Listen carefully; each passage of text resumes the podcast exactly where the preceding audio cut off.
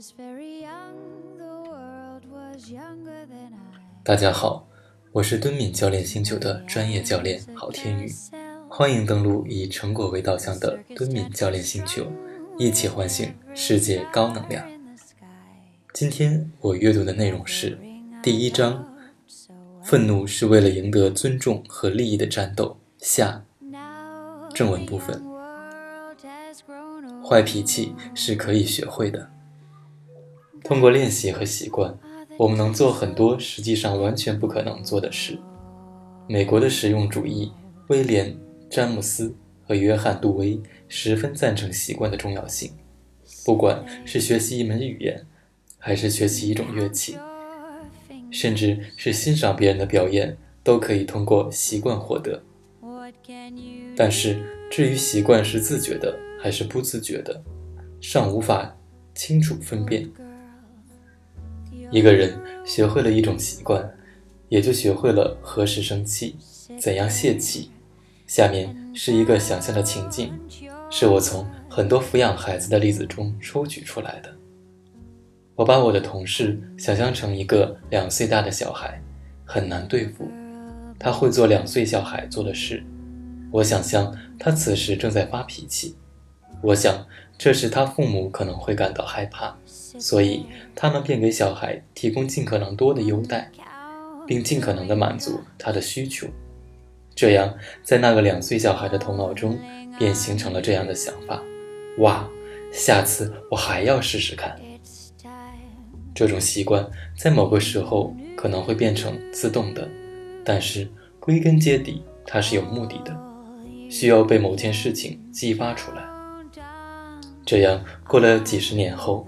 我们就能理解，成年人的行为并不是所谓的坏脾气，而是一种娴熟且成功的策略，是建立在多年的练习和习惯的基础上的。我承认，我想象出的这个典型的例子可能是错误的，但是这个例子还是足以让我们去理解很多情绪性行为是自然而然产生的，是很真实的。最为重要的是，他们是成功的策略。诚然。并不是所有的情绪都是这样，但很多都是。即便策略这个概念在一些情境中看起来是很不合时宜的，比如当我们感到悲伤时，我们如果尝试去问一些诸如下面的问题，比如我为什么会这样做，我从中能得到什么，我们会发现这些问题还是很有价值的。而且，即便是像悲伤这样的情绪。我们所得到的答案也并不总是像我们想象中的那样。不可否定，悲伤是我们在面对天灾人祸的时候所产生的反应。但是，这种悲伤究竟能持续多长时间？它是通过什么样的方式表达出来的？其中作秀的程度有多大？这些就不仅仅是对损失本身的反应。不发飙，你就不知道我的厉害。我们通常习惯于将情绪当成自我的经历，它是私人的，所以才会有“我生气了”这样的话，或者正相反，将它看作是一种从第三者的科研或观察视角得到的谈资，比如在实验室中关于大脑的研究，或是在机场咖啡店中悠然享受的偷窥，这就产生了一个问题：我们是怎么知道或者看到别人有情绪的？但是，将情绪视为策略这一观点表明，我们所知道的关于情绪的绝大多数知识，都是从第二人称的角度获得的，即在人际互动中获得的。所以，愤怒以及其他的情绪不是存在于心理或者大脑里，而是存在于社会和人际交往中。不管潜在的神经和生理机制如何，我们是在社会交往中学会了生气。我们所学到的情绪与这种情绪所处的环境有很大的联系，正如亚里士多德所说：“我们得学会在什么时候、什么地点、在何种场合下对何人发怒。”有时候我们会发现，正是通过观察我们自身的行为，并意识到我们的情绪对别人所造成的影响，我们才开始理解我们的情绪。我们生气并不仅仅是为了恐吓别人。也是为了得到他们的尊敬。所以，从另一个角度来说，我们之所以要突出自己的悲伤，也是为了获得别人的同情。从这个意义上来说，情绪常常是引发社会行为的一种方式，哪怕这种情绪是最为个人的。他们对特定的文化或社会十分敏感，而且会受到社会或文化的刺激。然而，对我们为什么会生气这一问题的回答更为有趣，而且这个回答进一步表明了愤怒是可控制的。其实，我此前说，有些人很喜欢愤怒这种状态，他们发现愤怒能让他们活跃起来，并给予他们一种积极的体验。那时，我已经很模糊地预测到了这一点，但这可能并不符合导致愤怒的根本原因，尤其是当一个人发现他的目的或计划不能顺利实现的时候。我们可以从人喜欢追求挑战的本性来思考挫败感。即便知道在填字游戏中很有可能会失败，我们还是会玩这个游戏。我们的目的并不在于失败或受挫，而是想挑战那些原本看起来很困难或者完不成的事。此时不成功也不会引起我们的愤怒，而这也许能解释我们情绪的很多问题。愤怒是非法私设的法庭。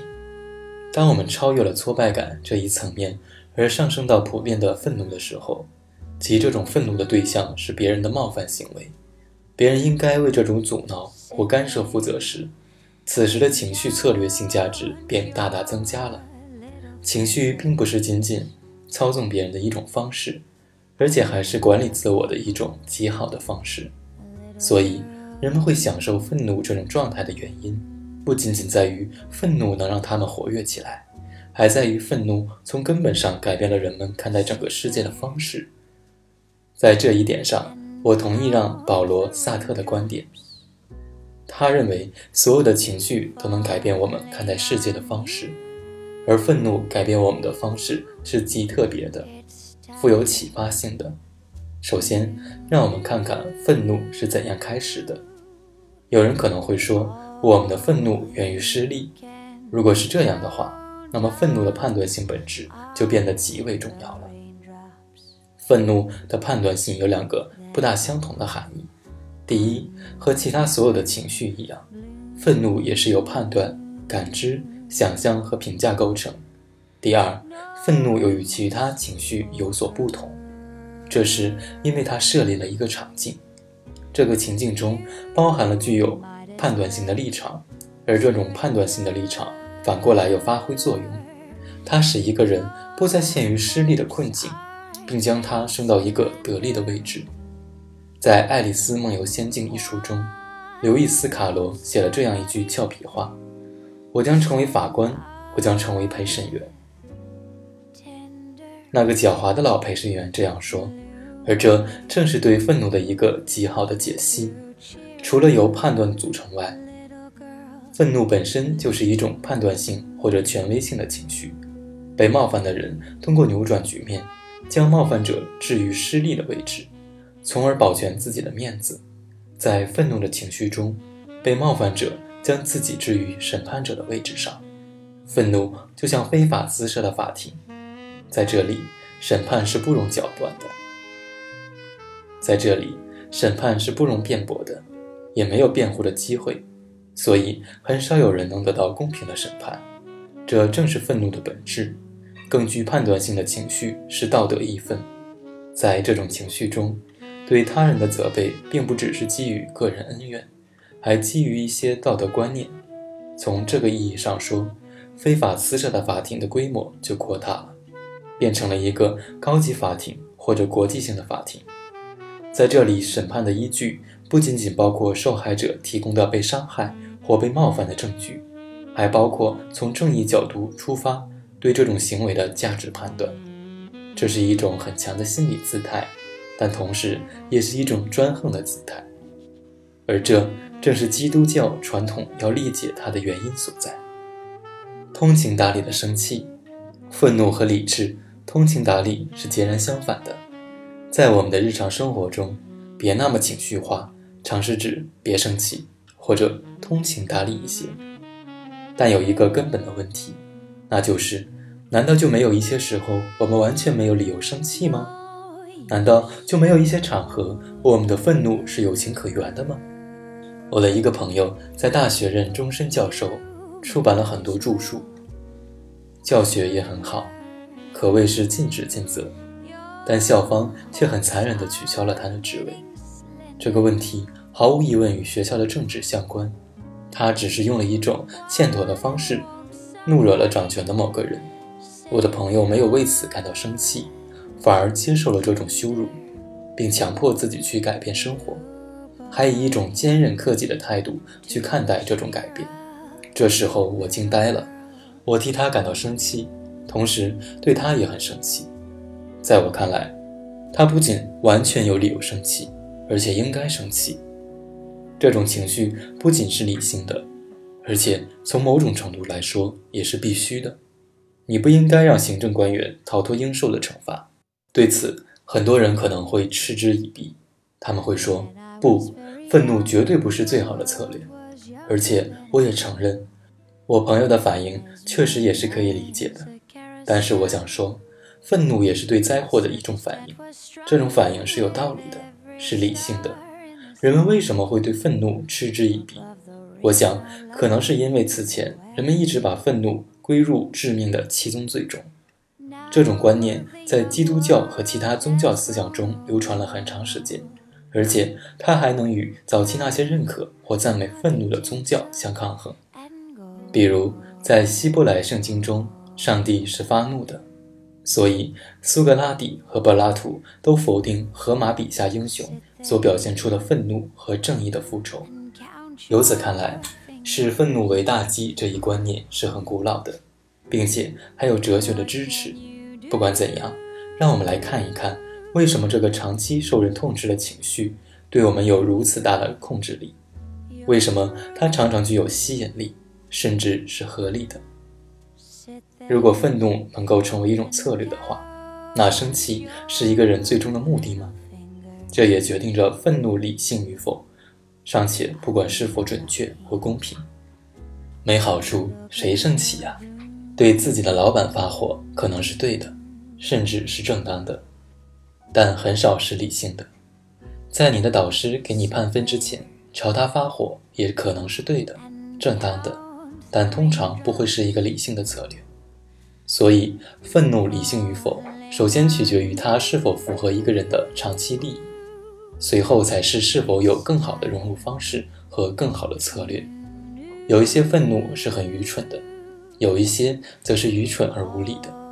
约翰因为自己不能证明一个连最优秀的数学家也无法证明的数学猜想而生气，这种愤怒便是愚蠢的。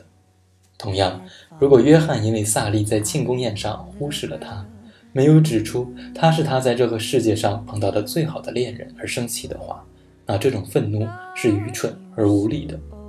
如果只是因为自己感到被忽视而生气，那愤怒通常是最糟糕的一种策略，而且一旦把这种愤怒表达，恐怕会造成一个道德层面的错误。但有时候不会生气也是很愚蠢的。当一个人在公众场合被羞辱，或者当排队的时候，有一个陌生人不断的挤来挤去，他是有理由生气的，不管当时是否有其他的渠道来表达情绪或请求帮助。所以亚里士多德也曾说，如果该生气的时候不生气，那就是一个傻瓜。这不仅仅是因为当时的情境需要这样，还有另外一个原因，那就是如果你不生气的话，你就会被贬为一个功能不健全的人。要去肯定愤怒存在的价值是很容易的，只要说它是一种能让我们斗志昂扬、赶赴沙场的方式就已足够了。但要去肯定它的存在价值，绝非仅此而已，还有一个更为复杂的进化论解释，而这个解释对其他动物也适用。罗伯特·阿克塞尔罗德最近提出了一个经典的合作进化模型，在这个模型中。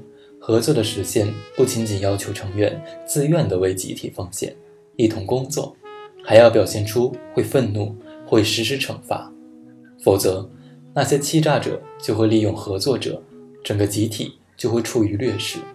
所以，愤怒除了能成为个人策略以外，还能为更高的集体利益服务。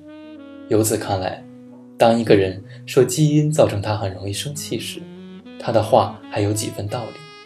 但是还得加上亚里士多德式的附带条件，那就是我们得对合适的人，在适宜的时间适度的发怒。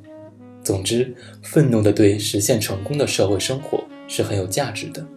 给愤怒平反。